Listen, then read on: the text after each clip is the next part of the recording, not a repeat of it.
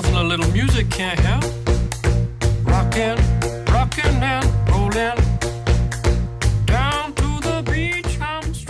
Fala gurizada, tudo belezinha? Sejam muito bem-vindos a mais um Cóleras e Dragões. Esse é o nosso episódio de número 86 e eu sou o seu host Zé Vitor Schneid e eu tô aqui com ele mais uma vez, Bernardo Reis E aí? e com o Matheus Turoff. Olá, pessoal. E hoje é dia 31 de outubro de 2021, um glorioso domingo de manhã. E a gente sabe quando a gente grava episódio domingo de manhã tem, tem duas coisas que acontecem, né? A primeira delas é que a gente divaga um monte. E a segunda delas é que provavelmente a gente vai falar de alguma coisa que o Bernardo não se importa muito. E- Não é verdade? Não, não, não, não que esteja errado, é só que. Ah, tá, não, que é isso aí, que, que. É isso? Sabe quando o cara se sente na obrigação de fingir que tá indignado? É, isso aí. Boa. É, tipo isso. Indignação. Eu não tô entendendo nada. É, segue adiante, cara. Só vai domingo de manhã. A lógica tá longe. Então, é exatamente por isso. A gente vai falar de alguma coisa que, muito provavelmente, não se importa com o Bernardo tá com sono. Acho que esse é o ponto principal. Mas sim, a gente vai falar hoje sobre um tema que eu gosto muito. E ninguém me impediu de escrever uma pauta sobre. Talvez devesse. Eu acho que deviam. Porque eu talvez fale um monte de bo- abobrinha groselha aqui, mas tudo bem. Que é sobre design de jogo. As coisas que eu mergulho, que eu gosto um monte de ficar fuçando e carafunçando e reclamando, inclusive, quando não dá certo, quando fazem errado. Ou quando fa fazem errado é foda, né? Porque assume que eu sei o que é pra fazer, né?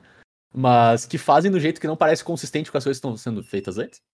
E, e dessa vez o tema que a gente decidiu trazer é Color Pie, que é um dos conceitos talvez mais fundamentais da, da criação do jogo. Ele tá aí desde o, desde o iniciozinho mesmo, junto com, com as próprias cores em si, né? E, enfim, a gente vai entrar no- nos detalhes disso. E que é algo que rege o design de carta, rege o design de coleção, rege o design de mecânica. E em, em todos os eixos possíveis, e até hoje, né? Algo que é muito realmente atrelado e ligado ao que o jogo entrega constantemente pra gente. O jogo na forma da- das cartas, né? E o jogo na forma até dos formatos, muitas vezes. E, e que, bom, é algo que eu gosto muito. Eu gosto muito de falar sobre esse tipo de coisa. E até me perguntaram um, um tempo atrás, assim, o que, que eu mais gostava em, em Magic e pra alguém que gosta tanto de jogo, por que, que eu não jogo tanto? E eu falei, cara, eu, eu gosto muito mais de falar sobre o maldito do jogo do que jogar o maldito do jogo. Então, e, e esse é exatamente o tipo de coisa que eu gosto muito, assim, que é a, a questão fundamental é a, em cima de quais bases esse jogo está sendo construído, esse jogo está sendo, vamos lá, solidificado também ao longo do tempo, né? E por que, que isso é tão importante, assim? Então a gente vai mergulhar um pouquinho no, no conceito de Color Pie, entender um pouco mais o que, que, ela, o que, que ela representa, o que, que ela traz para o jogo de benefício, o que, que ela traz, às vezes, até de malefício também, e de, em, algum, em alguns pontos, algumas determinadas amarras, assim, né? E conversar sobre o que, que a gente acha dela, o que, que a gente acha que, que é legal, o que, que, que, que a gente acha que poderia até ser diferente, se for o caso, alguns exemplos que a gente gosta, enfim, passar sobre toda esse, essa visão geral aí de Color Pie.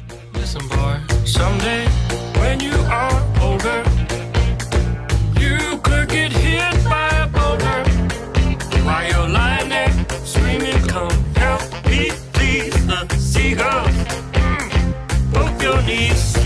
Bom, então pra, pra acordar o Bernardo, Bernardo, vamos acordar? Não. O que, que é Color Pie? Bem por alto. O que, que, que, que pra ti é Color Pie? Então, Color Pie. Eu vou, ler, eu, vou, eu vou ler o que tá escrito aqui, tá? Só pra depois devagar sobre. Muito bem. Color Pie. Vamos lá, abre. Color Pie é uma maneira de organizar as cores do Magic na forma de um círculo e que indica como as cores se relacionam entre si. Cada cor no círculo é considerada ainda das cores adjacentes e inimiga das cores opostas. Eu não sei se ele é certo ou se ele é errado. Mas a moral é a seguinte: Color Pie, como o Zé falou, é o que distribui o joguinho, mas cada uma delas tem uma identidade que se relaciona com as outras. E nosso jogo tem cinco cores, não tem seis. Tem cinco. Roxo não entrou. E incolor não é cor. Muito importante. Por, por- por definição, né? Semântica total da palavra. Por muito importante. Então cada uma delas, teoricamente, se relaciona. Uhum. E é esse o. E é essa aproximação que, que a Color Pie traz. Ele dá uma identidade para cada uma delas e faz elas conversarem. Uhum, perfeito.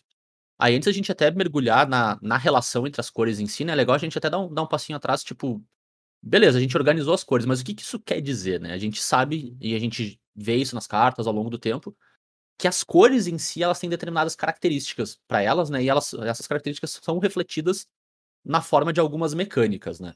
Então, tem toda uma base filosófica por trás das cores, assim. E tem até uma, uma imagem bem legal que é um, quase um pentagrama de como a- as, as filosofias de cada cor estão posicionadas nessa, nesse, nessa organização da Color Pie, né? E como essas bases filosóficas conversam umas com as outras, assim. Mas enfim, falando das cores ainda de maneira isolada, cada uma tem um- uma filosofia por trás, né? Tem o, o que, que aquela cor representa. E aí tem até uma questão de lore do jogo, né? Como que aquilo, ela representa aquilo no mundo que o jogo quer te vender, que tu tá, tu tá mergulhando enquanto tu joga, né? Então tem uma, uma questão de, tipo, o branco é uma cor que representa muito paz, o azul é uma cor da perfeição, o preto é a cor da satisfação, o vermelho é a cor da liberdade e o verde é a cor da harmonia. São a- as palavras base das filosofias de cada cor. E por consequência, isso é, vai sendo refletido ao longo do tempo em diversos tipos de mecânicas por aí, né? Então a gente vê, por exemplo, o vermelho tem a questão do ímpeto. O ímpeto é uma, uma mecânica muito presente no vermelho. É uma maneira que o vermelho tem de representar liberdade em relação à mecânica básica do jogo de que uma criatura não pode atacar e virar no turno que ela entra em jogo. Tu tem uma mecânica que diz, não, eu tô livre disso, eu tenho essa liberdade em relação a isso. Ou, por exemplo, a questão de tu comprar carta e perder vida no preto. É uma questão de, tipo, tu tá gastando ao- algum tipo de recurso, tá pagando um custo pra ter uma certa uma forma de satisfação mecânica, que é tu ter acesso a mais recursos no jogo, né? Então todas essas mecânicas, elas se posicionam de maneira a tentar refletir essa ideia filosófica que a cor tem, assim. Zé, eu tenho uma pergunta pra ti. Por favor. No conceito da, da criação do joguinho do Magic the Gathering em jogo C2, Uhum. a ideia, a ideia da construção do jogo veio antes da ideia de distribuir funções, as coisas? Ótima pergunta, cara. Eu não sei. Tu diz pras cores? É. Eu não sei dizer se as cores Tu chegaram atrelou, antes. tu atrelou a função das cores à construção da ideia de jogo, ou tu construiu a ideia de jogo e daí tu atribuiu a função das cores?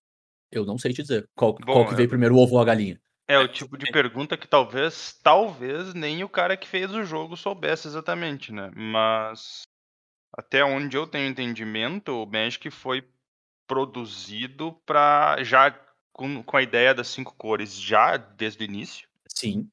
E, e então eu acho que se tu já começa com as cinco cores, tu já vai querer de saída querer mostrar o que, que cada uma delas é diferente da- do resto. Por que Uhum, que tem? Por que que tem branco e azul? Porque não é só uma coisa. Exato.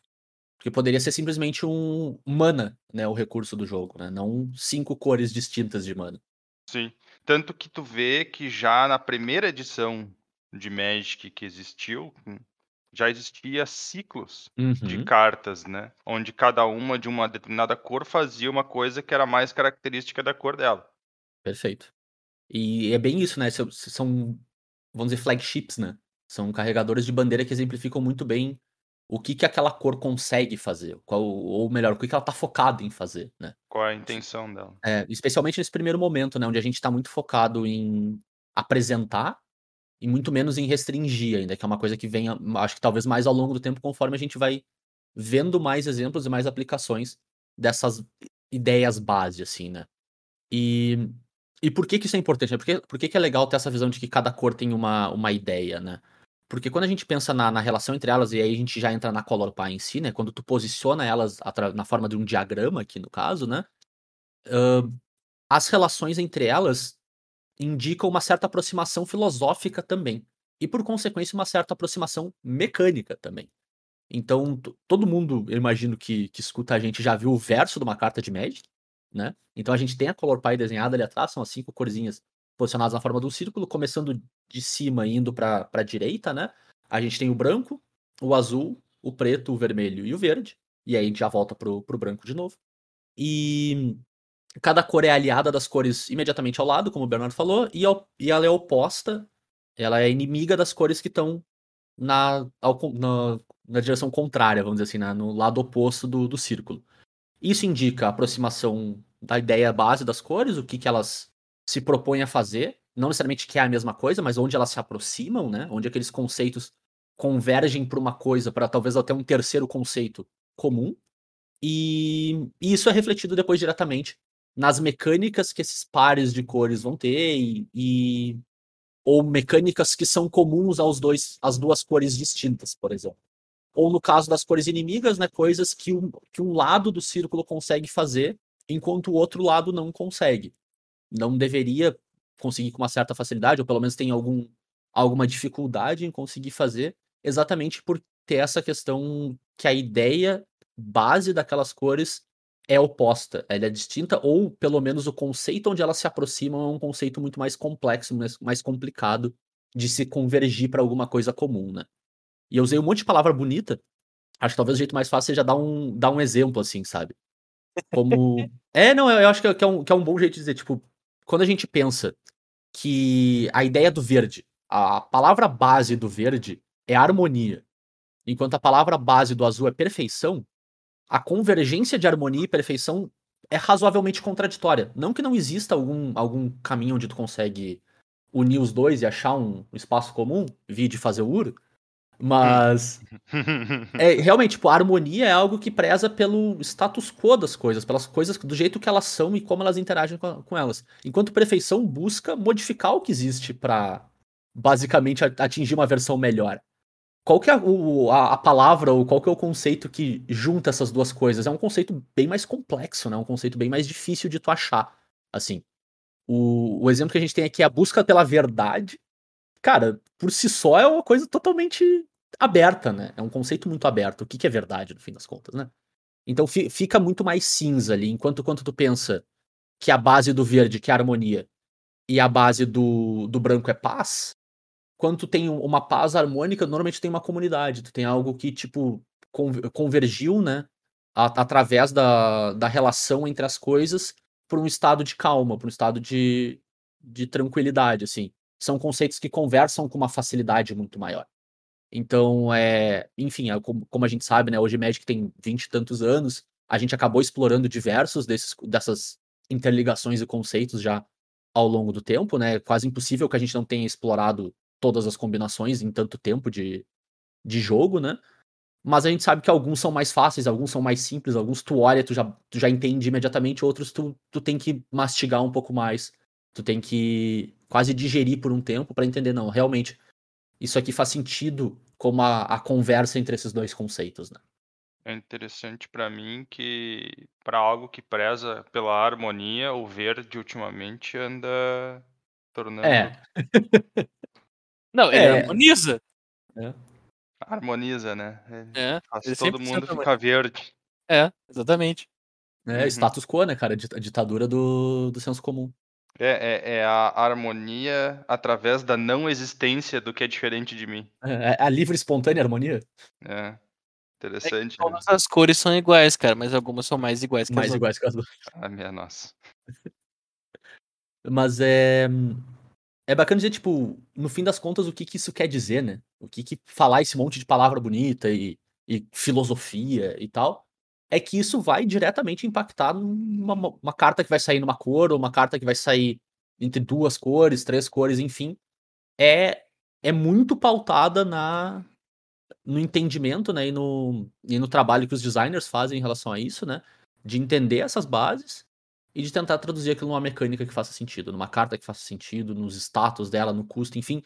Muito disso vem dessa base, assim. Vem de entender como que aquela cor ou aquele par de cores expressa um determinado conceito de maneira mecânica. É um trabalho extremamente difícil. Bem, bem difícil mesmo. Inclusive, tipo, meia culpa total, né? Ao longo do- dos episódios aqui, diversas vezes a gente critica algumas cartas. Tipo, por que, que essa carta é desse jeito? Por que essa carta tem essa cor? E a gente já olha o produto, né? A gente olha o final, o resultado final de fazer todo um, um trabalho em cima desse, desse entendimento, né? E, da- e às vezes, muitas vezes, da necessidade de uma determinada carta mecanicamente existir e tu ter que fazer ela funcionar com. Ou pelo menos funcionar razoavelmente, né? Com essa ideia que tá por trás. E, cara, deve ser um trabalho muito, muito, muito, muito difícil, assim. Quando tu parte quase do nada, assim. Tu parte, tipo, eu preciso de uma carta em algum ponto dessas cores aqui e que vai mecanicamente me entregar mais ou menos essa mecânica aqui. Faz aí. Hum. Deve ser muito difícil, cara. Porque tu tem um quadro. Não vou dizer um quadro branco, porque tu tem alguns, alguns guidelines e, e também alguns anos de exemplos que te ajudam bastante, né? Mas tu tem um espaço muito aberto para desenhar isso, né? Então, a, a, gente às vezes critica um pouco, às vezes a gente pega um pouquinho no pé, porque às vezes foge um pouquinho da visão que a gente tem da. Uh, até das ideias filosóficas por trás das cores hoje, né? E a gente vai ver que ao longo do tempo isso muda e evolui, e, ou às vezes só muda mesmo, não é necessariamente uma evolução. É. Mas deve ser muito difícil, cara. Deve ser muito difícil mesmo. Olhar para o produto final é muito mais simples, né? E olhar tipo, pô, mas por que que não é essa aí? Cara, tem todo um processo de raciocínio ali por trás.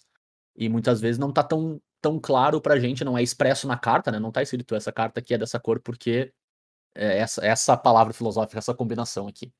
É muito mais aberto pra gente. Né? É, com certeza. É aquela coisa, tipo, é muito fácil olhar e julgar, né? Óbvio, uhum. muito mais fácil do que pegar e fazer.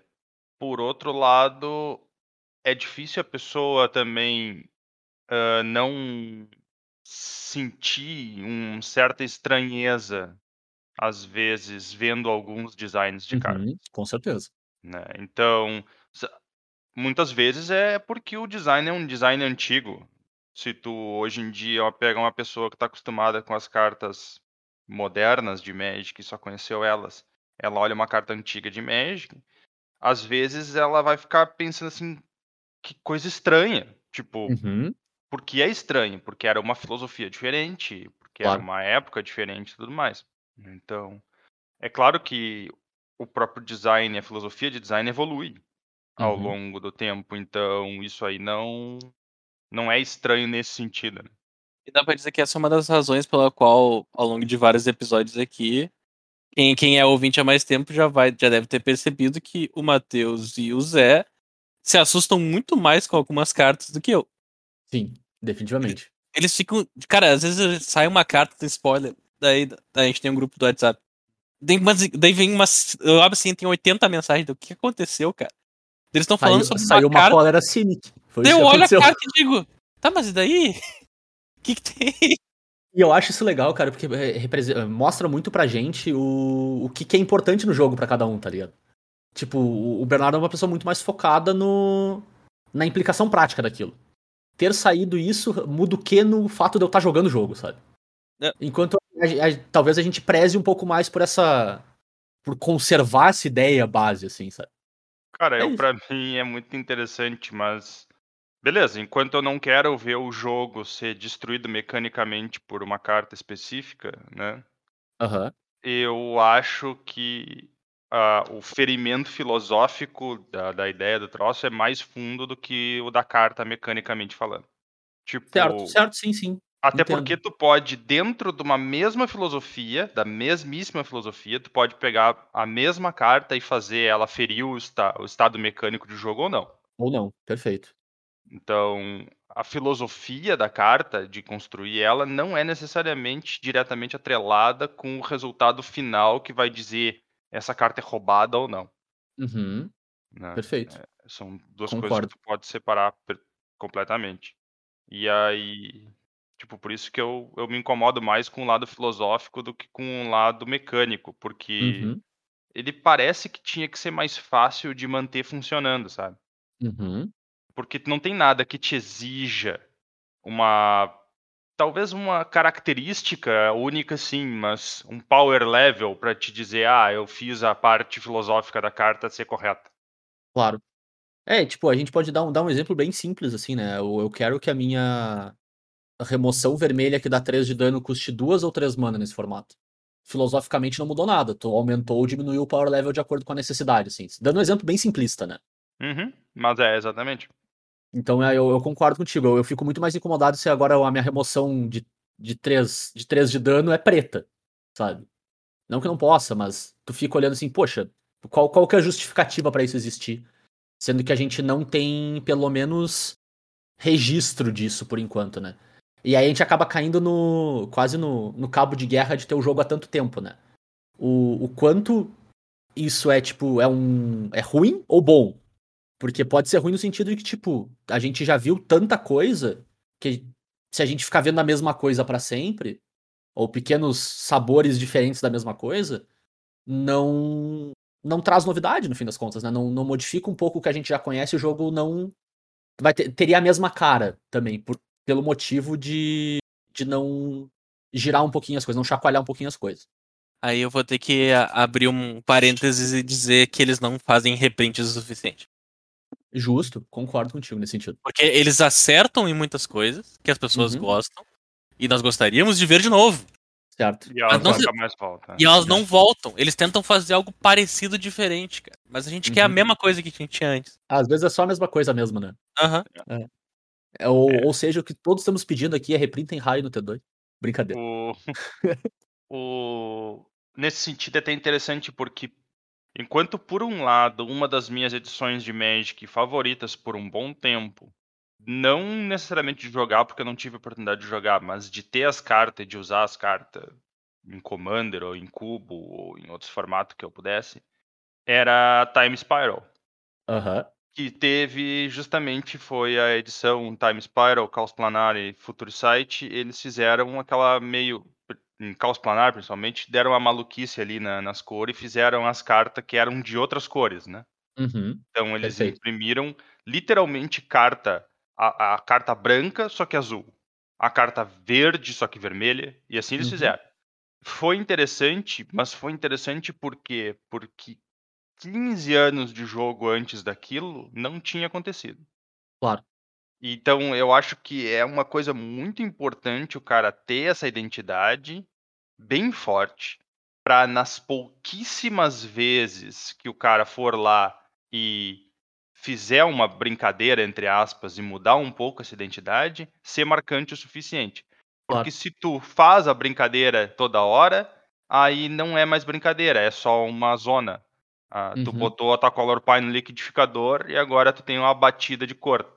Color Spaghetti. É, e Onde, aí o verde, não... onde o verde é o molho, né? É, e, aí o que acontece? Tu fica sem. sem. Tu perde aquilo que fez ser bacana Claro. tu, tu fazer a brincadeira, vamos dizer assim, pra início de É. conversa. É até legal, cara. Eu vou. Eu já ia, eu ia aproveitar o gancho um pouquinho antes e agora ficou mais claro ainda. Voltar um pouquinho no que tu falou até mais cedo. De que desde o início do jogo ele tava mostrando pra ti o que, que cada cor e, enfim, a- até a proximidade entre elas era capaz de fazer. E por consequência, e isso foi solidificado nos primeiros anos do jogo ali, mostrou também o que cada cor não era capaz de fazer. Hum. Isso é muito importante, assim. Muito, muito, muito importante mesmo.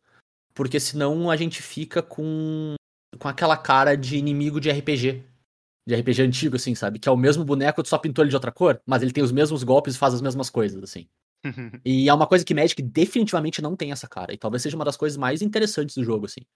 A identidade do que o, o, o teu, a tua cor faz e não faz, por consequência, é uma das coisas que mais dá identidade pra, pra, pra mecânica do jogo e pra quem tá jogando, tá ligado? Às vezes tu te identifica, cara, eu conheço N pessoas por aí que literalmente não gosta de uma cor, cara, da cor inteira. E às vezes se priva de jogar com ela porque não se identifica com a ideia do que a cor tá fazendo, sabe? Sim. Me chama muita atenção, tipo assim, porque pessoalmente eu tenho um gosto muito grande, um gosto maior por algumas do que por outras, mas não necessariamente eu deixaria de jogar com a outra, assim. Mas pensa, cara, deixar de jogar com uma cor inteira, com 20% do jogo, ou às vezes até mais. Porque tu não te identifica com a ideia do troço. Olha, olha o impacto que a quer queira quer não, a filosofia daquela cor tem no cara jogando com as cartinhas, velho. No cara Uhum. comprar um deck, montar um deck, sabe? Tipo, é, é, é muito importante ter essa identidade, assim, ela é muito marcante pro jogo, cara. E pra mim é um dos pontos que deixa o Magic um jogo muito único, assim. Muito, muito único mesmo. É, às vezes é muito fácil a pessoa não ver o Uhum, impacto que essa filosofia das cores tem em cada jogador. uhum, Mas uma das coisas mais normal do Magic é tu. Se tu conhece um grupo de pessoas que joga Magic, tu tem o cara do Mono Black. sim. Tu Isso é tem o verdade. cara que sempre joga de controle. É, ou é Azorius, ou é Dimir, ou é Grixis, mas ele é o cara do controle. Então tu vê que, que algumas pessoas elas, elas têm. O deck muda, mas a intenção é mais ou menos a mesma. Elas Claro. têm um jeito que elas se agradam de jogar o Magic. Perfeito. E aí, eventualmente, uma vez a cada ciclo lunar do Standard, vai passar o Cometa Halley e o deck de controle vai ser Celesne. Porque sim, porque calhou de mecanicamente dessa vez ser. o cara vai estar jogando de Celeste. Porque ele É, quer, ele quer a ele ideia. jogar de controle. É, calhou de eventualmente naquela vez for, mas é muito importante até dizer, pode acontecer. E acho que é Caos Planar é um exemplo, a gente tem alguns outros assim, né? Pode passar o Cometa Halley. Ele pode chegar lá e dar uma chacoalhada, a gente vai fazer diferente dessa vez. Mas tem que, exatamente por ter essa, essa, essa solidez no conceito, é que tu permite que esses eventos únicos sejam memoráveis. É bem, bem alinhado com o que tu falou antes, assim, cara. Pode acontecer, é benéfico que aconteça, mas quer queira, quer não tem que ser raro pra ter valor no fim das contas, né? Senão a gente fica com os inimiguinhos de, de RPG, que é tudo igualzinho. Só pinta os bonequinhos diferentes. E eu acho, cara, tem um. a- além desse benefício de identidade, que a gente bateu bastante o martelo, tem mais um benefício pra mim que é, eh, que é uma questão de implementação, assim, que eu acho bem bacana que a Color traz pra gente, né? Que é o fato de que, tipo, por serem complementares, muitas vezes as cores que estão em pontos opostos da, do desenho, né? Necessariamente, quando tu consegue juntar duas cores dessa, montar um deck, por exemplo, Orzhov, né? Tu tá em vários. Isso, isso significa que tu tá conseguindo cobrir várias deficiências, vários problemas ao mesmo tempo, né? Tu tá tendo acesso a um leque de opções que te, te protege de muita coisa. né? Então, por exemplo, preto não lida bem com encantamento. Né? O branco lida bem. Então, se tá jogando com deck Orzhov, tu tá dando para um, a grosso modo, dando pro deck preto uma facilidade em lidar com encantamento, que é algo que ele naturalmente não tem. E isso pode ficar meio de graça, vamos dizer assim, se for muito fácil montar e jogar com cores inimigas. Então, necessari- ah, necessariamente não, né? Porque não, é- não, nem sempre acontece isso. Mas quando tu monta um deck de cor inimiga, não necessariamente tu vai ter todo o suporte para aquilo.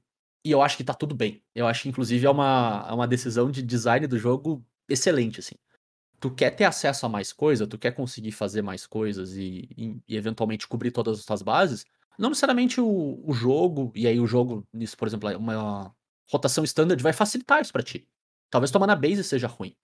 Talvez tu não consiga aproveitar as incomuns e raras multicor boas que saíram naquela rotação. Porque, beleza, tu quer ter mais efeitos. Então, se tu quer ter mais efeitos, vai ter que pagar um custo por isso. sabe? Não precisa ser fácil. E eu acho isso muito legal. Eu acho isso muito bacana, assim. É uma coisa que fica um pouco mais, ah, vamos dizer, mais cinza quando tu pensa em formatos com card pools muito grandes. A gente vai mergulhar nisso mais tarde também. Porque, bom, a gente tem muita carta. Mas quando tu pensa numa card pool pequena, né? É legal, é bacana tu, tu ter esse custo, né? Não ser de- simplesmente de graça. Não, vou só trocar aqui porque eu tô tendo problema com encantamento. Então vou botar branco no meu deck preto e já era. Só botei, é de graça. Só não me custou nada fazer isso. Sabe? Enquanto se tu fosse montar um deck uh, Rakdos, por exemplo, em cima do teu deck preto, talvez tu tenha algumas facilidades, talvez tu consiga acessar um power level até um pouco maior, mas tu não vai estar te protegendo de maneira tão fácil quanto os mesmos problemas, assim. Porque eu tenho um, um overlap filosófico e, por consequência, mecânico maior entre as cores preto e vermelho.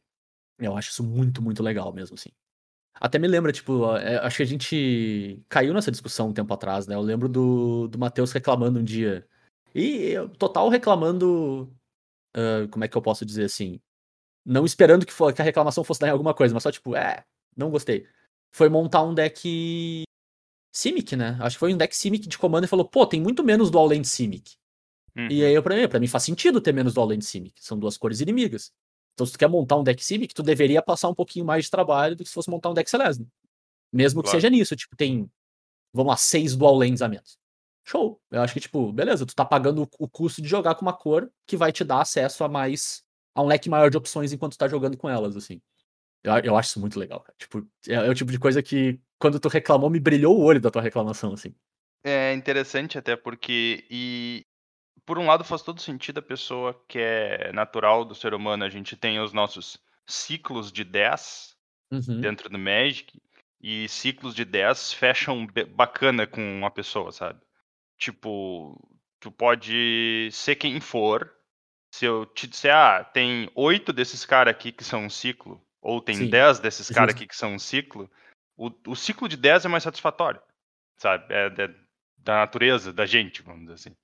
E eventualmente é, a gente tem aquela expectativa de que as coisas que iniciaram os ciclos em Magic vão completar esses ciclos. Né? É o, Uhum. entre aspas, o caminho natural do jogo. Que, inclusive, ele demonstrou ter esse caminho natural ao longo dos anos. Né? Então, claro, no caso do Commander, é até interessante porque eu quase fico mais ofendido quando eu tô montando deck de três cores. E aí eu caio numa cor que, que é composta de duas cores inimigas, certo? E aí ali sim realmente tu sente falta dos terrenos Claro. não básicos. Mas, e até porque naquele caso específico, aquele trio de cores, ele já não. Quando tu começa a falar dos trio de cores, a filosofia do inimigo, o amigo já É, fica, fica. bem mais difícil, né? É, ela já ela dá uma sumida, né? Uhum. Mas eu acho interessante como tem duas abordagens bem diretas para te combinar cores dentro do Magic. Ou tu tá complementando um defeito que tu tem, ou tu tá reforçando uma, Uhum. um ponto forte que tu tem. Né? Não que não que alguém vá se preocupar em ah, tipo assim, da eu quero montar um deck pro T2. Tu não para e pensa, ah, eu quero montar um deck onde eu vou reforçar um ponto forte que eu tenho. Não, Ah. tu olha as cartas que tem e tu junta elas de um jeito que faz sentido na tua cabeça e vê se funciona, né? Mas ainda assim, de certa forma, tu tá fazendo algo nesse sentido. Se as cartas conseguiram cumprir o papel delas dentro da filosofia do jogo, toda vez que tu pareia cartas que são aliadas, tu tá reforçando um ponto forte que tu tem. Toda vez que tu pareia cartas que são inimigas, tu tá cobrindo uma fraqueza que tu tinha antes. Perfeito. Então, é até, até interessante, porque um dos clássicos decks de controle até hoje foi o Azorius, que é uma cor inimiga. Não, não é uma cor inimiga, Azorius, não. Azorius aliado.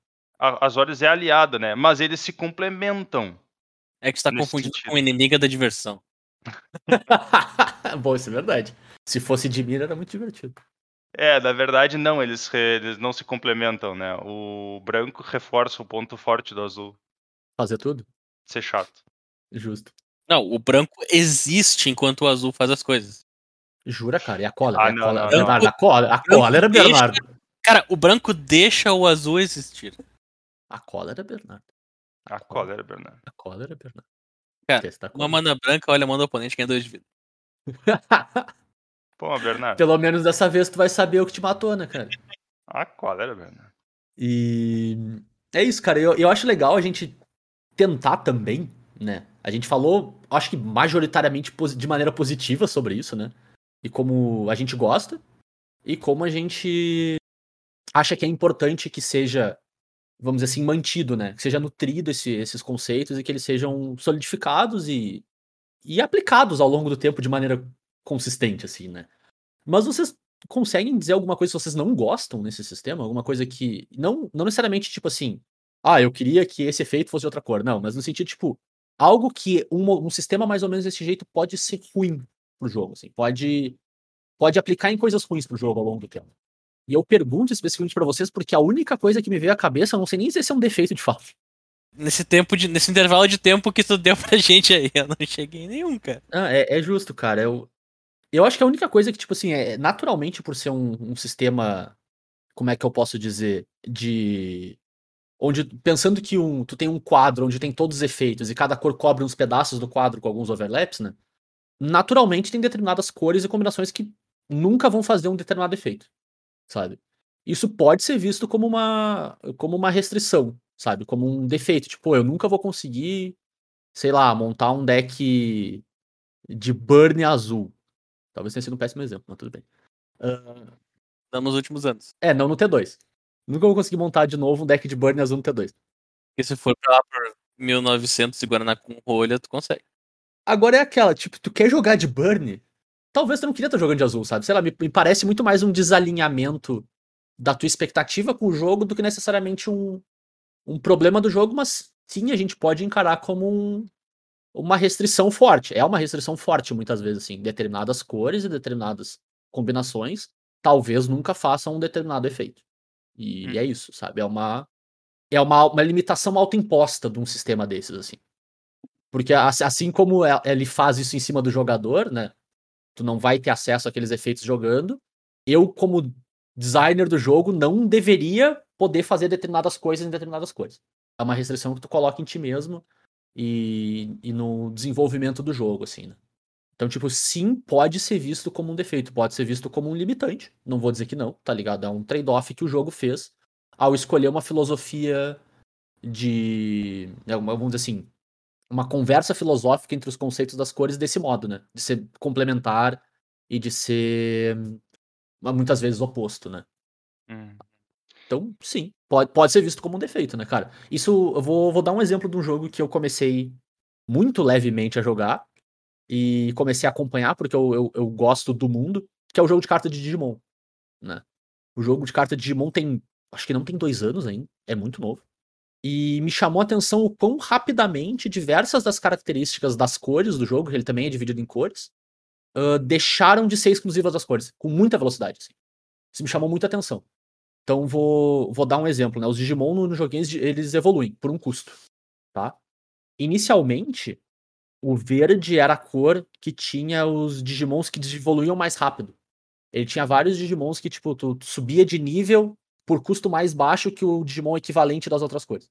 Hum. E acho que na terceira edição, ou na quarta edição, todas as cores já tinham evoluções que custavam o mesmo custo das evoluções verdes em todos os, os graus assim, de evolução. Rapidamente deixou de ser uma coisa exclusiva. Me chamou muita atenção isso, tipo, os efeitos, eles, eles começaram muito abrangentes e rapidamente já foram, desculpa, começaram um pouco abrangentes, rapidamente já ficaram mais abrangentes, assim. E é uma escolha de design que foi feita por quem estava fazendo o jogo. A gente começou com, com um conjunto de ideias filosóficas para aquelas cores ali, mas a gente sentiu que não fazia sentido manter tão firme porque, enfim, sentimos que estava travando o nosso design. Troca, essa, troca esse conceito, tira esse conceito da, de ser exclusivo dessa cor, rapidamente todas as cores já têm acesso, sabe? É uma Hum. escolha que tu faz, sabe? É um. O quão leve ou quão firme tu quer ser nesses conceitos, né? É uma escolha de design que tu tem. Ela pode te impor limitações, dependendo do caminho que tu quer levar ou que tu tá desenvolvendo. Pois é, para mim eu vejo da seguinte forma: ah, a característica de tu ter cinco cores, ela, ela meio que te obriga que tu tenha um motivo para ter cinco cores. Uhum, Certo. Perfeito. Então, tu tem que ter diferenças entre as cores. E aí, diferenças são, a, como tu mesmo disse lá no início, tem as coisas que tu faz melhor que os outros, e tem as coisas que tu não faz que os outros fazem. Uhum, E- Então, eu enxergo de uma forma que é até engraçado o exemplo que eu vou dar, porque eu quase não, não jogo RPG. Mas ao longo dos anos eu sempre conheci gente que jogava D&D, e então eu sempre ouvi assuntos sobre D&D. E em D&D, tu tem as classes, e as classes têm que ser diferentes uma da outra. Porque Claro. a definição, ela, ela define o que, que tu faz de bom que o outro cara não faz de bom, e ele faz outras coisas e tu não. uhum, Então, quando tu vai jogar D&D, tu escolhe a tua classe, porque tu quer ser definido por aquelas características.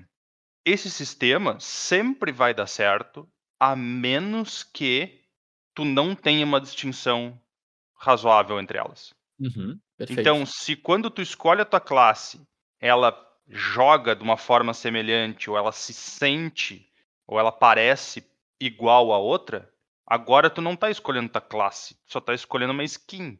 Uhum, E aí não, aí falhou. sim. Então eu acho que quanto mais acentuada é a diferença entre as cores, não necessariamente exagerar, ao ponto de exagero, é claro, mas uma diferença Claro. clara entre as cores, um, um, um ponto de corte bem razoável entre elas, Uhum, ele é importantíssimo para essa característica do jogo funcionar. perfeito. Se tu mistura muito, se tu torna muito cinza a linha que entre uma cor e a outra, aí tu complicou, tipo, aí tu começou a estragar uma característica bem boa do jogo, uma característica importante do jogo. Sim. Até porque, né, se for muito próximo, vai, vi- vai virar um jogo de min-max, né? Tu vai conseguir olhar pra qual delas é a melhor versão e simplesmente só jogar com a melhor versão. Uhum. Porque, tipo, beleza, mesmo que seja muito perto de igual, provavelmente não vai ser igual igual, não vai ser idêntico. E aí vai ter uma que vai ser melhor que a outra. Sim, e se tem uma que vai ser melhor que a outra, tu vai descobrir qual delas é. Facilmente. Inclusive, porque a gente é bem esperto pra isso. Talvez a gente não É. seja muito esperto pra criar, mas a gente é muito esperto pra descobrir depois que já tá criado. Exatamente. Agora, que é interessante que as cores tenham algumas características parcialmente compartilhadas, Uhum. aonde tu consegue justificar aquela característica dentro do dentro do esquema da cor, aí é legal. Claro. Tipo, aí eu Concordo. acho interessante, porque, por exemplo, tu pode pegar desde o mais. tu- vamos lá, se tu pegar a ramp como exemplo, tu tem verde rampa normal, entre aspas, normal. Né? Ele faz criaturas que fazem mana, ele faz efeitos que buscam um terreno e colocam no campo de batalha. Tá? É o jeito que o verde rampa. Ah, mas o vermelho também tem ramp. Só que Claro. o ramp do vermelho é um ramp que tu gasta uma carta para conseguir mana a mais só naquele turno, como um, um- um Uhum. impulso, né? Perfeito. Na forma dos rituais. Né? O que, que acontece? O ritual hoje em dia ele é mecanicamente atrelado ao vermelho porque faz sentido. Só que começou atrelado ao preto. Porque aí era uma, uma- uma ideia filosófica. Tipo, ah, o preto é a cor, entre aspas, que faria um ritual. Tanto que daí que o nome vem da carta, né? Os ritual disso, ritual daquilo. Claro. Não, e, e também uma questão, tipo assim, ah, a gente. A grandeza ao custo de alguma coisa, né? Uma coisa bem atrelada ao, ao preto, né? Tu tá fazendo aquele, aquele momento onde tu tem um monte de recurso ao custo do recurso carta, né? Que é Exatamente. bem, bem atrelado também, a cor. Com certeza. E aí tu vai pegar, a gente pode pegar exemplos de diversas outras coisas nesse sentido. Sim. Então, tu tem o tu tem ramp, tu tem card draw, Claro. como a gente vem falando ao, ao longo dos anos, né?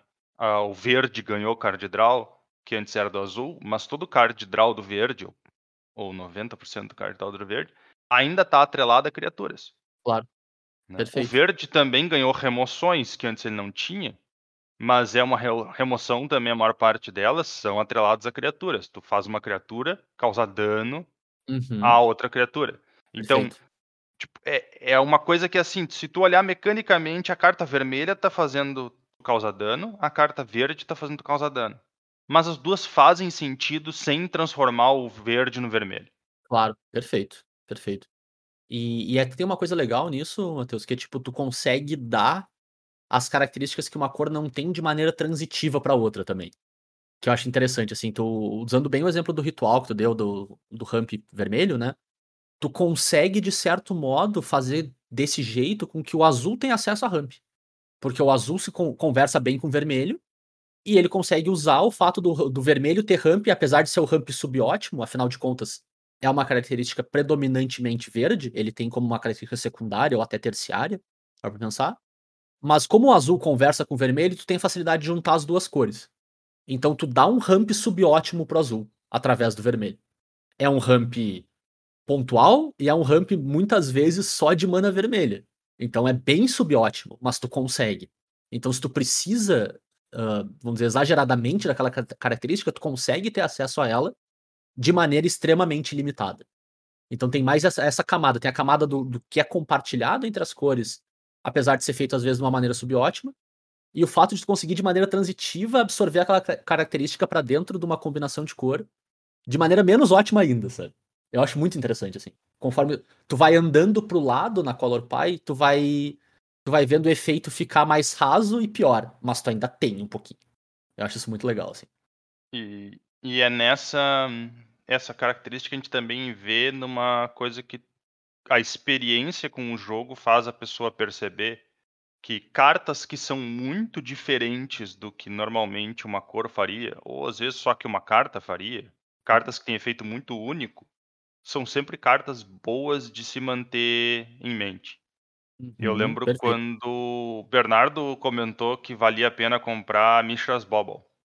E- Uhum, E, aí, por que ele diz isso? Cara, a Mishra's Bobble faz o que ela faz e ninguém faz. Então, Uhum. se o preço dela tá abaixo desse aqui, tá valendo a pena, porque não é esse o preço da carta, porque ela é única o suficiente para garantir que não é esse. Claro. Né? E assim, é, assim funciona. Por exemplo, se eventualmente um dia saísse um ritual verde, talvez, Uhum. fosse ser uma carta extremamente importante, pelo motivo que fosse. Apesar de, entre aspas, o ritual ser uma versão mais fraca do que o verde já faz. Claro. Ele pode ser tão específico que tem aquele um lugar onde faz diferença, né? Uhum. Perfeito. Perfeito.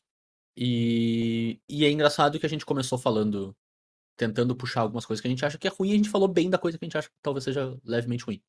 Então é isso. Se a gente não, se a gente não te convenceu ainda de que a gente se importa um monte com isso, e de que a gente gosta e que a gente acha que realmente é um sistema muito funcional e muito bom, escuta de novo. Porque eu não sei mais o que a gente pode falar pra convencer alguém de alguma coisa nesse sentido. E, e ao mesmo tempo eu gosto de acreditar que se tu joga e escuta a gente, talvez tu não tenha pensado muito a fundo sobre isso, mas tu com certeza vivenciou e é um dos motivos de tu ainda jogar. E de tu ainda gostar. De ter sido agarrado no primeiro momento e de seguir jogando. Muito provavelmente é porque isso aqui é importa pra ti em algum grau. Talvez só não tenha parado tanto pra conversar, ler e pensar sobre, assim. Porque, cara, é, é, um, é uma base, um fundamento muito, muito, muito presente no jogo, assim. Apesar das vezes que a gente reclama que dá uma saída, ainda é muito forte, ainda é, talvez, acho que é a característica fundamental do jogo, né? É essa organização e essa, e essa relação entre as cores e, e a filosofia por trás delas. E eu acho legal a gente até passar por isso, né? Tipo, como a gente falou, quando a gente vê algo que sai muito da nossa, da nossa ideia, a gente estranha. A gente às vezes até reclama um pouquinho, tipo, por que, que isso aqui tá aqui, sabe? Mas é legal dizer Pouquinho? que. ca- Ah, depende. Depende da carta. Cólera símica a gente vai reclamar pra sempre. Às Ahn, vezes a gente não reclama muito, Bernardo. Às vezes a gente reclama só um pouquinho. Hum, tá bom. é que quando é domingo de manhã, o tempo fica no vezes 10, né, cara? A gente reclama por 37 segundos, parece 37 minutos. E. Mas é legal, é legal pensar que, tipo, a Color Pie evoluiu, a Color Pie mudou. Não na, no posicionamento das cores, mas algumas mudanças filosóficas, algumas mudanças mecânicas ocorreram ao longo do tempo, sim. E eu acho que é importante que evolua também, sabe? Não, não dá pra ser, tipo, a filosofia de 1994, quando o jogo foi feito, o ponto acabou, não pode mudar nada. É legal que as coisas mudem, assim, é legal que, que elas deem uma chacoalhada de vez em quando, é legal que aconteçam os caos planares da vida. E. De modo que, tipo assim, o jogo consiga explorar coisas que antes ele não, não explorou ainda. Ele olha por uma lente um pouco diferente, assim. Então, acho que o, o exemplo mais clássico que a gente tem é o fato de que dano direto era azul quando começou o Magic, assim. É uma coisa bem. E fora tem, tem gente que talvez nem saiba disso. Mas a Não, gente tinha. A maior parte das pessoas não deve saber disso. É. A gente tinha mágica, literalmente. É uma mágica que dá dano direto no oponente, custa azul. E é isso aí, sabe? Raio neles. Ou Uhum. onda neles.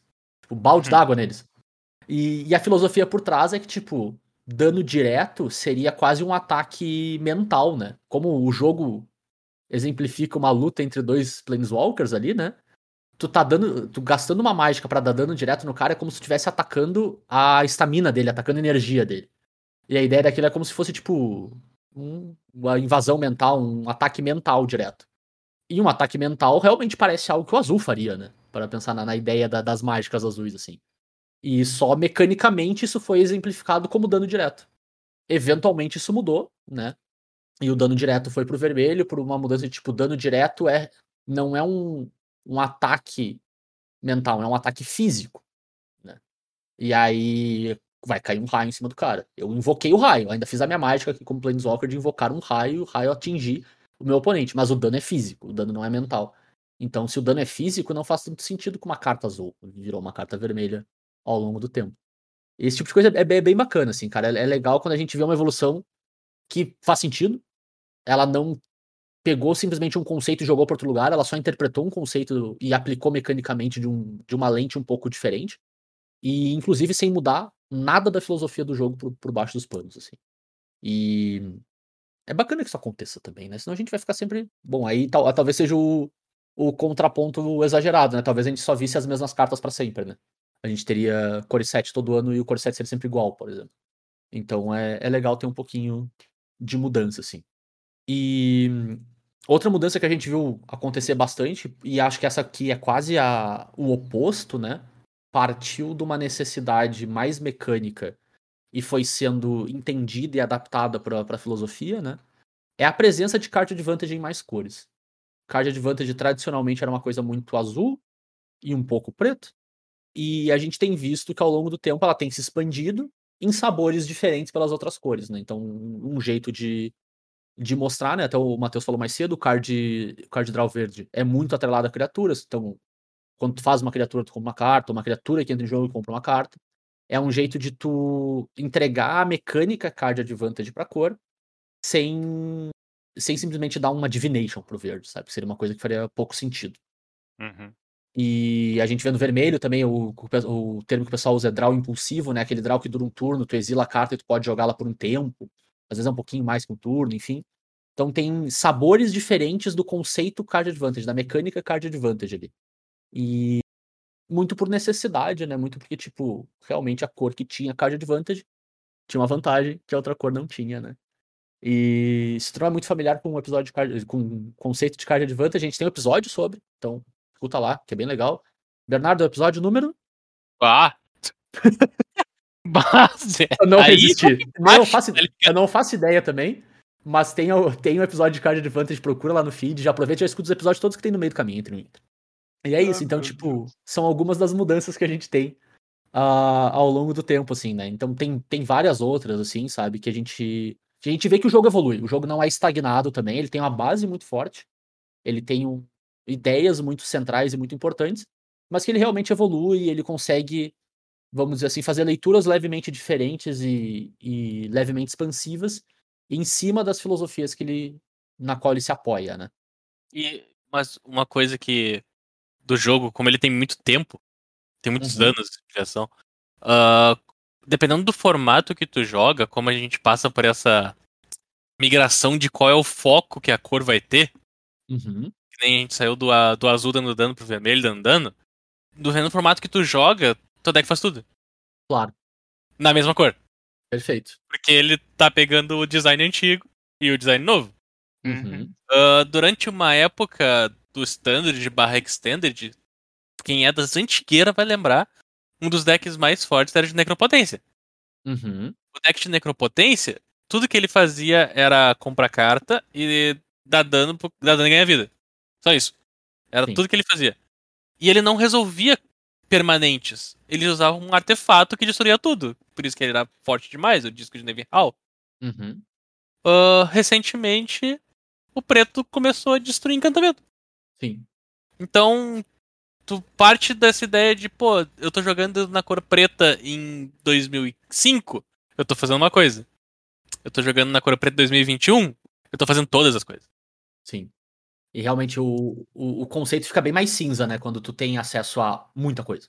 É. Muita coisa. Então, assim, dependendo do formato que tu joga, esse, essa ideia de o que, que uma cor faz, o que, que uma cor não faz, vai se diluindo. Uhum. Perfeito. É por isso que o tu vê mais a aplicação prática, vamos dizer assim, da Color Pie no Standard. É lá que tu enxerga os prós, os contras, as, as, as parcerias, as cores e assim vai. Claro. Tu, tu até enxerga, eu acho, nesses outros formatos, mas não, isso não é um. Não te priva do efeito. Tu com certeza vai estar. Caralho. é, é, tipo, tu com certeza vai estar comprando carta melhor no azul, independente se tá no Standard ou no Legacy. Mas tu consegue comprar carta nas outras coisas. É um pouco. É, tipo, e não é tão pior assim. Não vale a pena tu. Assim, não, eu preciso botar azul porque eu preciso comprar carta. Não, tu consegue comprar. E a, a gente usou o termo antes subótimo, né? O subótimo não fica com uma diferença tão grande pro ótimo. Tu consegue fazer de um jeito muito bom, né? E, e eu acho que é por isso que é engraçado quando o cara compara um deck standard com um deck modern, legacy, enfim. Os decks desses formatos eternos, eles têm umas sinergias extremamente específicas. Eles não são, vamos dizer, Magic mais cru, assim, sabe? Com esses conceitos de card advantage, uh, de board stall, mais, mais ideia base do jogo, vão ficando meio estranhos, vão ficando até às vezes um pouco esquecidos, e é tipo, cara, essa carta com essa carta aqui é boa pra caramba, eu vou dar um jeito de fazer elas funcionar. E é isso aí. Tipo, fi- fica muito mais focado em, em força, quase, assim. Tipo, eu consigo fazer a coisa de um jeito extremamente forte, extremamente consistente, assim. E vou, vou dar um exemplo de um deck que é bem engraçado, assim. Que pra mim é o, é o Hammer Time. O Hammer Time é um deck branco, e agora tá, tá usando preto também, que ganha batendo com uma criatura gigantesca com equipamento. Não sei se era algo que tu necessariamente é olhar e dizer esse deck é Orzhov. Sabe, se eu te dissesse a ideia do deck, tu não ia atrelar o Orzhov. Só que tu tem tanta carta no Modern que calhou da melhor combinação pra isso ser Orzhov, paciência, é isso aí, sabe? Uhum. É, fi- fica bem mais cinza nesse sentido. E eu acho que é, é o glorioso tudo bem, sabe? Porque eu não acho que em nenhum momento, nenhum, nenhuma das peças, vamos dizer assim, individualmente, foram saindo ao longo do tempo que eventualmente viraram esse deck, elas foram lá e ofenderam a Color Pie, a grosso modo, sabe? Tu lançou alguma carta lá que não fez sentido. Calhou de que todas aquelas cartas, daquele jeito que, que, que são legais e que são bem desenhadas, a combinação delas e a, e a junção delas em um deck com uma, num formato com uma card pool tão grande ficou daquele jeito. E é isso. Eu acho que, tipo, literalmente tá tudo bem, só é um pouco diferente, né? Do Foge da nossa do- expectativa, talvez. No caso específico do Hammer Time, eu acho que, tendo em vista que tu diz assim, ah, ele é um deck que tá. Ele tem a intenção de usar um equipamento para ganhar o jogo. Branco é a primeira coisa que vem na cabeça do cara Uhum. que, que tá acostumado com esse tipo de coisa. Então, enquanto ele não abandonar o branco, Justo. certo? Tipo, Totalmente, né? é, agora ele começou, se eu não me engano, ele começou mono white. Uhum. Então ele provavelmente ele evoluir para um deck Orzhov mostra que ele tá, deve estar tentando cobrir alguma fraqueza que ele tinha. Uhum. Perfeito. Agora, se ele eventualmente virar um deck Golgari, Vai chamar atenção pra caramba, né? aí eu já começo a achar que tem uma coisa muito estranha nessa história. É, é o famoso Band Stone Blade, né, cara? É, Eventualmente ele evolui pra um Band Stone Blade. Porque somos todos sabores de Band Stone Blade, né? Em algum momento da vida. Mas é, é legal, realmente, cara. Esse é, esse é um ponto bem relevante que o, que o Bernardo trouxe, assim. Quando tu aumenta a pool, tu acaba ficando com esses conceitos bem mais cinzas, né? E tipo. Mais um, mais um exemplo é a própria Michel's Bobble que vocês falaram, né? O deck de que compra um monte de carta na- nas, nas costas de Michel's Bobble. sabe? É isso. Alguns leves twists que a gente tem, assim, em relação a isso, né? Hum. E, boa, por fim, eu pedi para os guris listarem um pouquinho aqui no nos nosso, nossa pauta, né? Alguns exemplos malucos, algumas coisas bacanas que eles acham, tipo, pô, essa carta aqui é um show de, de, de aplicação de Color Pie, sabe? Ou esse conceito aqui é muito bacana, eu quero falar sobre. Guris, tragam aí o que vocês quiserem pra gente já ir encaminhando pro nosso, nosso encerramento.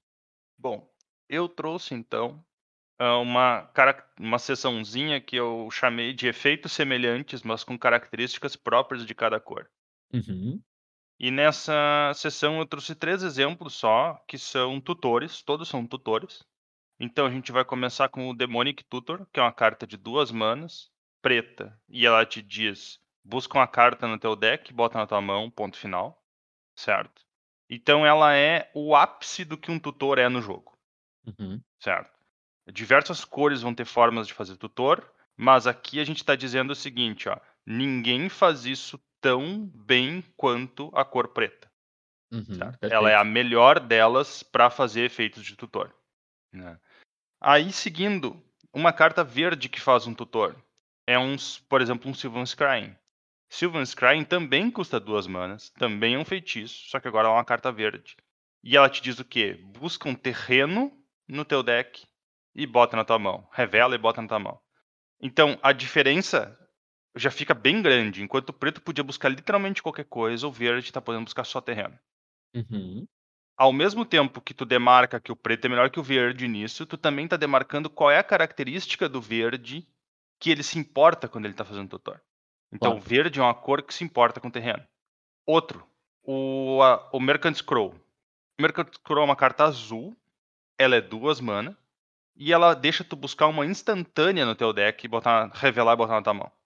Isso, se não me engano, tem que ser uma instantânea azul, né? Eu acho Tem que ser azul. É. É. Então, ela também é um tutor, ela também custa duas mana.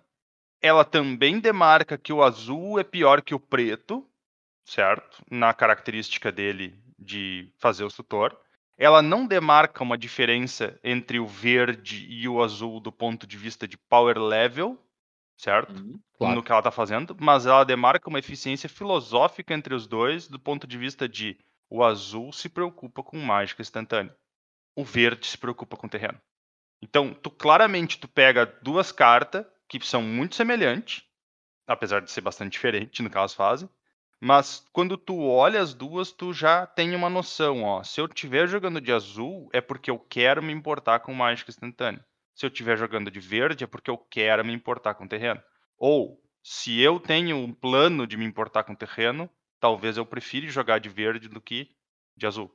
Claro. Então, ela te dá aquela dica, ela, ela quando as cartas são bem semelhantes, mas não iguais, é que é o ponto onde eu acho que elas melhor definem a diferença entre as cores. Claro, perfeito. Concordo 100%, assim.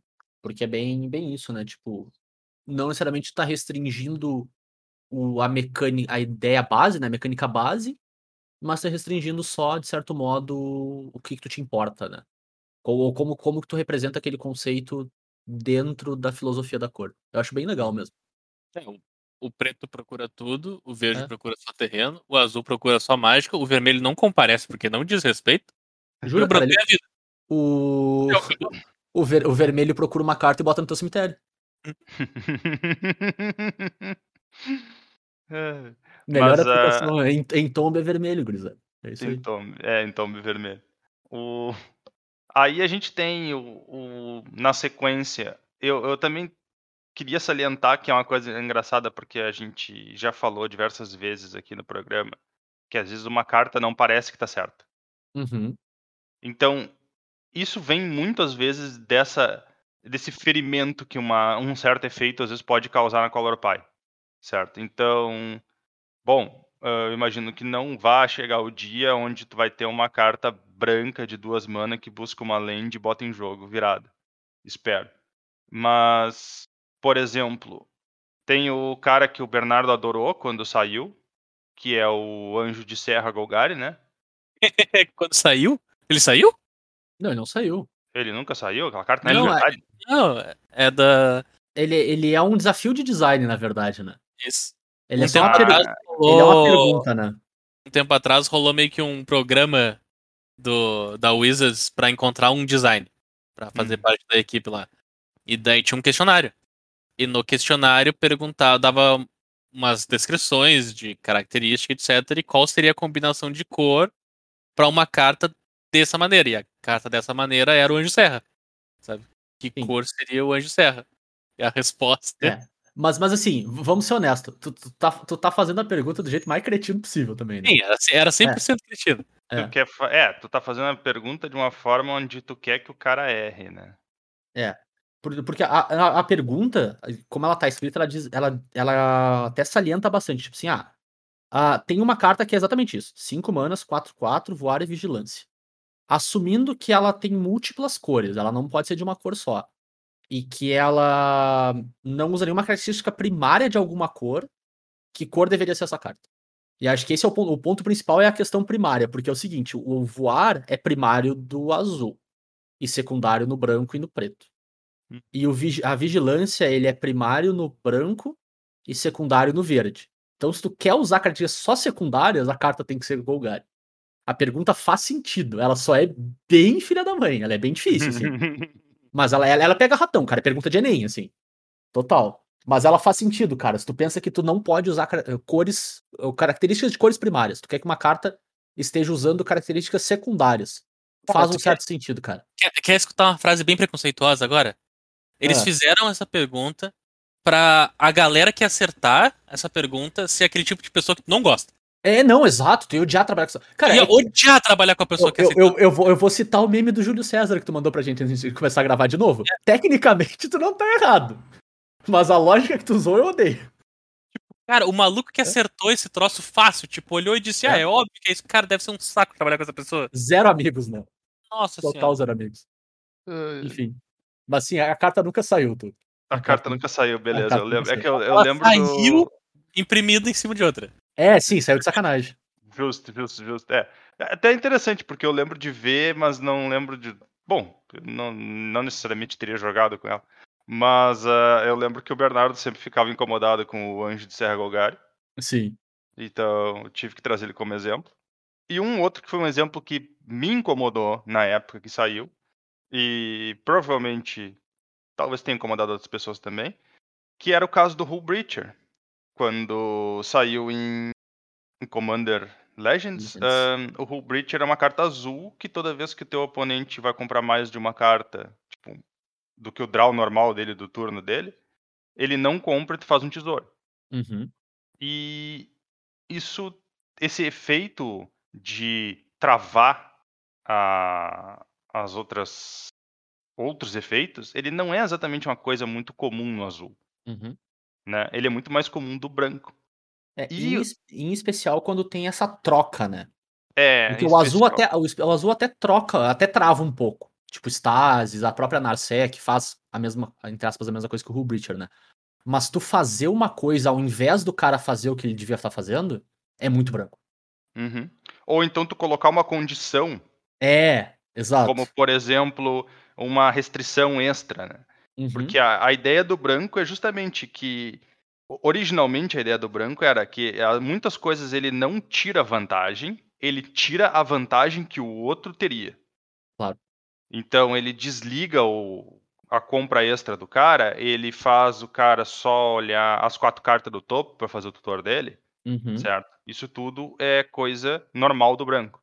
claro. E aí essa carta saiu no azul, né? Acabou Uhum. que a carta foi um problema, porque no azul tu tem muito efeito que faz todo mundo descartar a mão e comprar carta. Sim. E aí tu combinava essas duas coisas. Ao invés de tu estar usando ela defensivamente, tu tá usando ela proativamente. Claro. E quando se tu estivesse jogando com o branco, tu provavelmente ia ou estar usando ela defensivamente, ou tu ia ter que usar outra cor para poder usá-la proativamente. Já ia ser um problema bem menor. Aproveitar pra perguntar pra vocês, assim, fora, fora do tópico, né? Mas enfim, vocês acham que o Breacher ia ser banido no Commander se ele fosse branco? Só por curiosidade Ah. mesmo, assim. Cara, eu acho que não. Eu tenho minhas dúvidas, assim, eu tenho, tenho minhas dúvidas real, assim. Não, não. Se eu fosse chutar, eu diria que não. Cara, Mas eu, se, eu não me surpreenderia nada se tivesse sido também. se, Não, é. é se- Zero, se assim. tivéssemos mais cartas brancas passíveis de dessa, dessa conversa, de tipo, ah, essa carta seria Sim. banida, eu acho que ele seria. Como as únicas cartas brancas que jogam custam um milhão de reais, porque elas são as únicas cartas brancas que jogam, É justo. eu acredito que ele não seria. É justo, é justo. É um, bom- é um bom argumento. é, eu, eu desconfio que não. Pelo menos não tão rápido. É, não, definitivamente, definitivamente. Porque tem cartas que impedem as pessoas de comprar quando dá uma will. Uhum, Existem. Uhum. Perfeito. sim, inclusive brancas. É.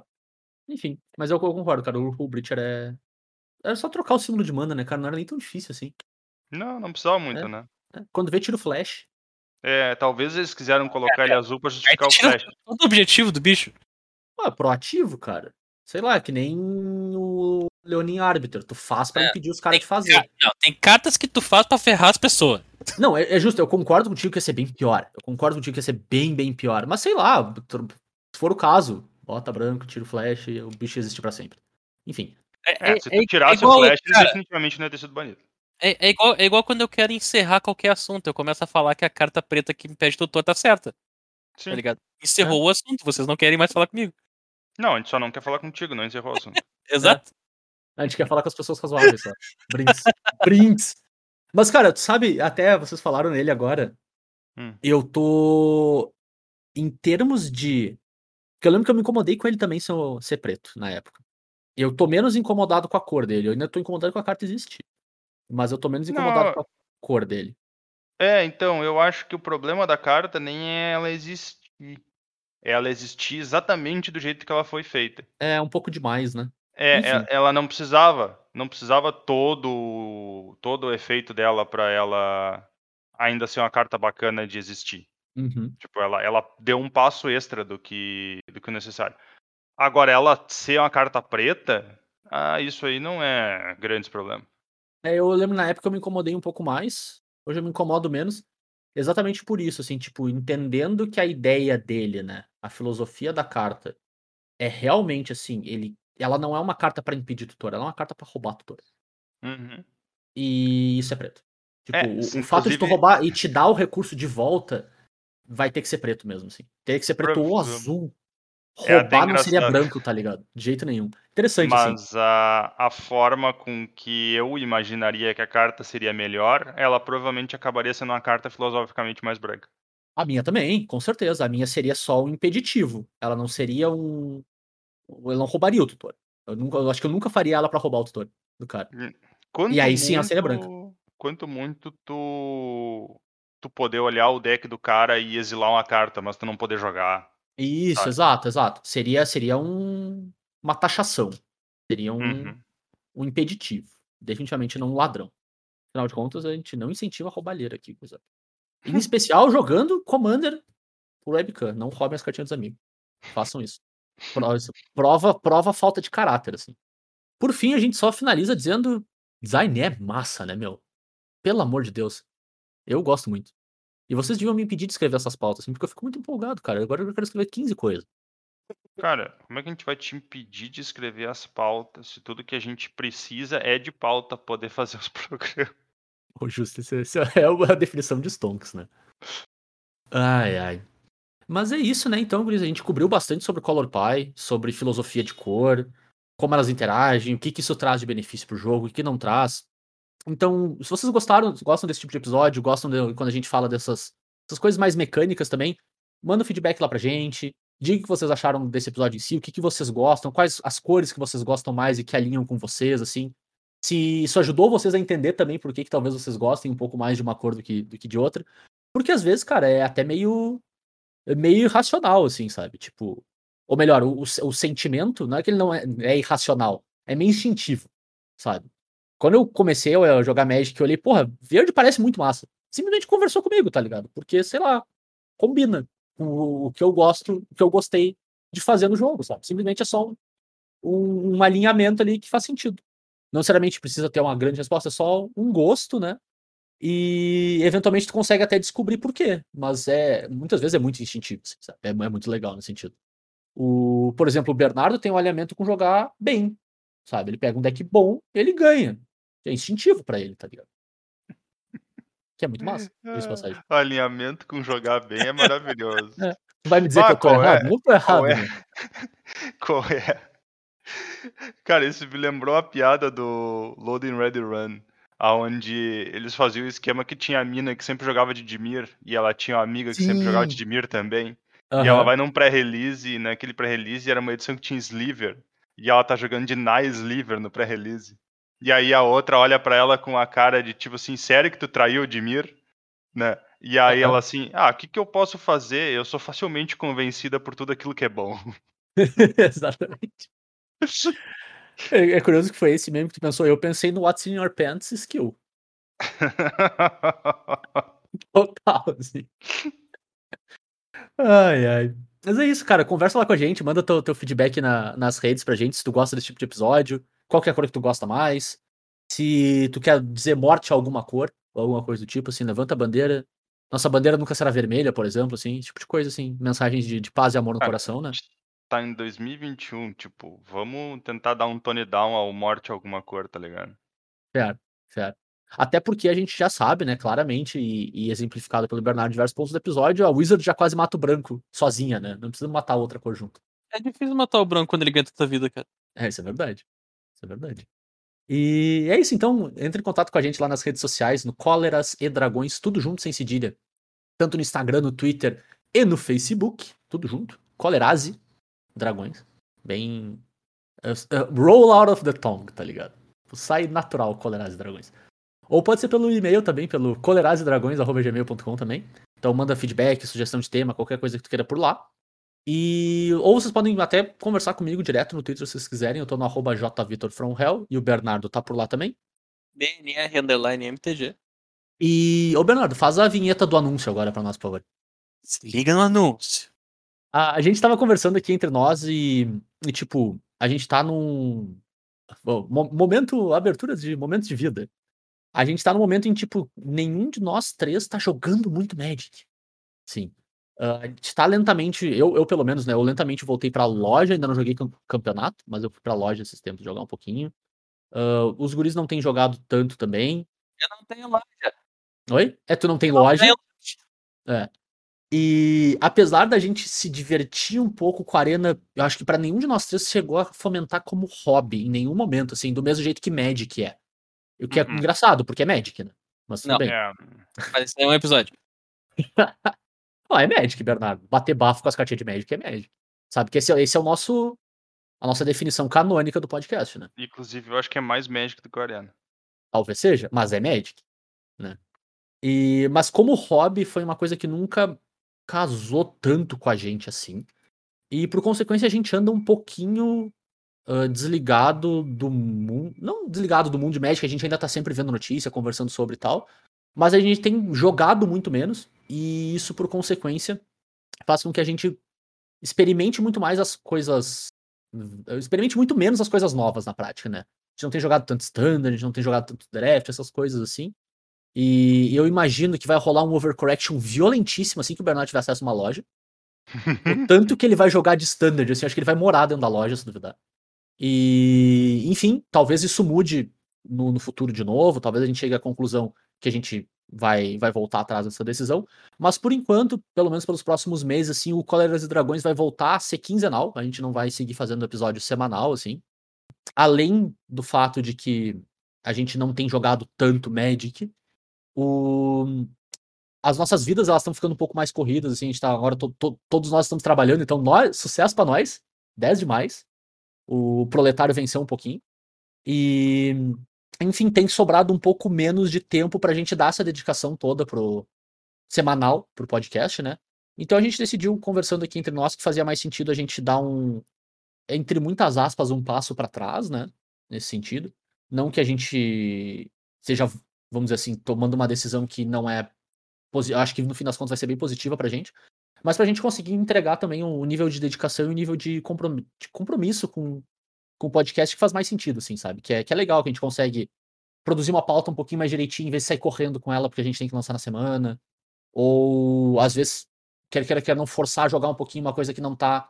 Não, tu não tá com tanta vontade de jogar na- naquele volume só pra entregar conteúdo, assim e tal. Pra nós faz mais sentido voltar a ser quinzenal e entregar com uma qualidade bacana, com uma cadência um pouco menor, assim. Então, a gente não vai voltar na semana que vem. A gente provavelmente vai voltar daqui duas semanas. E muito provavelmente aí falando de edição nova, né? Falando de Nistrad nova que já tá aí, já, a gente já começou spoiler, já tem turno extra de novo. Turno extra, Bernardo. Deus, cara, vai, sai embora, sai, sai, Dá, sai. dá um, dá um clive, dá um clive, dá um clive. Sai, sai. Já tem o Titã da edição também, Bernardo. Ah, meu Deus, socorro. Então é isso, galera. Tipo, qualquer coisa que vocês queiram falar com a gente sobre isso, mandem mensagem lá pra gente, vocês sabem onde nos achar. E a gente volta então daqui duas semanas com mais um Cóleras e Dragões pra vocês. Valeu, um abraço. Valeu, tchau, tchau. Falou,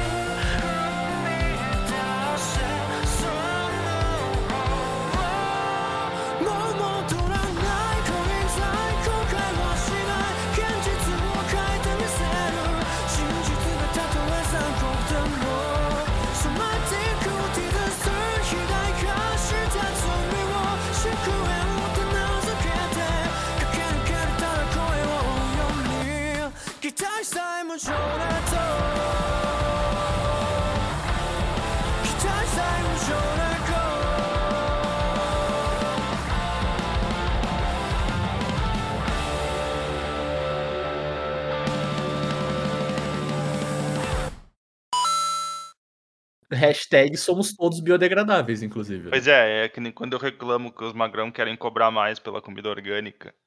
Tipo, ah, esse, essa Aham. alface aqui é orgânica. É evidente que ela é orgânica, inclusive. Eu não sei como é que eles vão. Eu não sei porque eles usaram uma palavra tão errada pra esse tipo de coisa, tá ligado? Porque a alface orgânica sempre foi, sempre vai ser. Imagina quando eles inventar uma alface que não vai ser orgânica. É, acho que, acho que essa é a ideia. Que a, que a- que a outra comida seria sintética, né? Que não é o caso na prática. Ela é modificada, mas ela ainda é orgânica, né? Eu entendo o que tu quer dizer, assim, eu concordo contigo. Que o, que o termo, Não, ele é. Ele é, muito mal escolhido. é razoavelmente infeliz, assim, né? É que nem água mineral. Bom, é. É. É. Pretty Tipo, much. Água, água mineral devia ser um daqueles troços que é da, é da xizinho na prova de português do cara, sabe? Fica com o sublinhadinho vermelho embaixo, né? Exato, ó, essa parte aqui tá errada. Eu entendi o que tu quer dizer, mas tá errada. Não se diz desse jeito. O cara escreve, o cara escreve alface orgânica no, no Word e aparece a sugestão. Você queria, quer dizer alface? é. Remover redundâncias, né? Mas eu entendo, tipo, eu entendo. O, o termo que colou é um termo infeliz, né? Porque ele não necessariamente diz o que tu quer dizer, né? Exato, ele É. é, ele é muito. é. Porque o ideal seria a gente estar chamando a alface, hoje chamada de orgânica, simplesmente de alface, enquanto a outra transgênica ou modificada ou alguma coisa do tipo, né? Seria o mais correto, assim. Porque, assim, Não, e aí- transgênicas eles são, mas eles ainda são orgânicos, né? Tu ainda planta o troço e ele nasce, né? Ah, cara, Não, e- é- isso é E a problema de. alface, a de- alface orgânica, ela é transgênica também. O que ela não é é cultivada com agrotóxico. é, o- Ah, dep- aí, de- aí depende um pouco, né, Turo? Porque, tipo assim, o, o transgênico também. Bom, aí, tá- aí tá- também tem a questão da- do que, que o termo exatamente quer dizer, né? O transgênico ele é ut- utilizado para dizer modificação genética não espontânea, né? Não natural. A modificação genética Uhum. forçada em laboratório.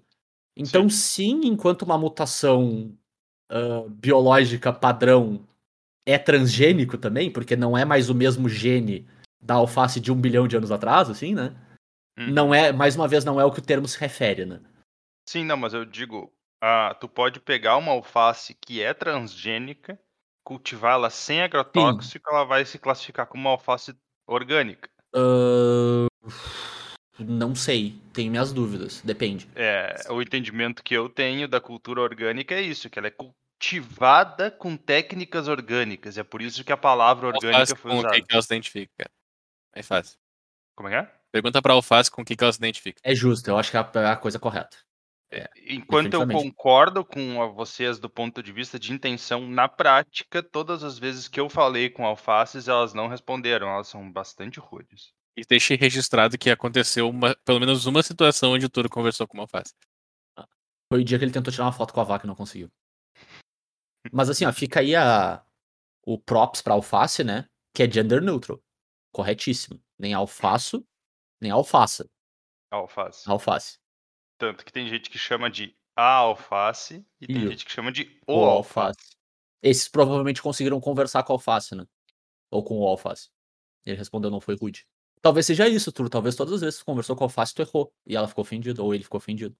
Mas eu nunca cheguei e disse, e aí, dona alface? O Turo chegava no Deveria ter dito, então. Deve ter falado, e aí, meu? E aí a dona alface ficou ofendida. Não, tinha que dizer. Tinha que ter, Meu é gender neutral. Não, não, Mas- tem que falar. E aí, cara? meu, não, não, cara, é. cara é gender neutro. É que se tu fala, e aí, meu? Tu tá falando com os brother. Tu sabe que é, a- é o jeito de falar com brother. Tá, não, tudo bem, E aí, beleza. cara. Que- E aí a dona alface lá, Que no, cara- no alto da sua cara senioridade, ficou ofendida. Alto da sociedade. Pelo É. amor de Deus, tu não faz o pigal. Que a gente já foi longe demais. Não, agora eu tô pensando qual foi a alface, cara. A alface americana que ele falou, que não respondeu ele? Aí faz sentido, né? Ele falou em português. Ah, Falou, e aí, dona Alface, ah, no speak Portuguese, please English. Não conosco, senhor. É. Cara, alguém me explica exatamente por que, que a gente tá há duas horas gravando um episódio especial de Patreon que a gente não vai lançar. Porque o Bernardo não pro- propagandeou ainda. E aí, se a culpa é minha, eu boto o que eu quiser. Vambora então.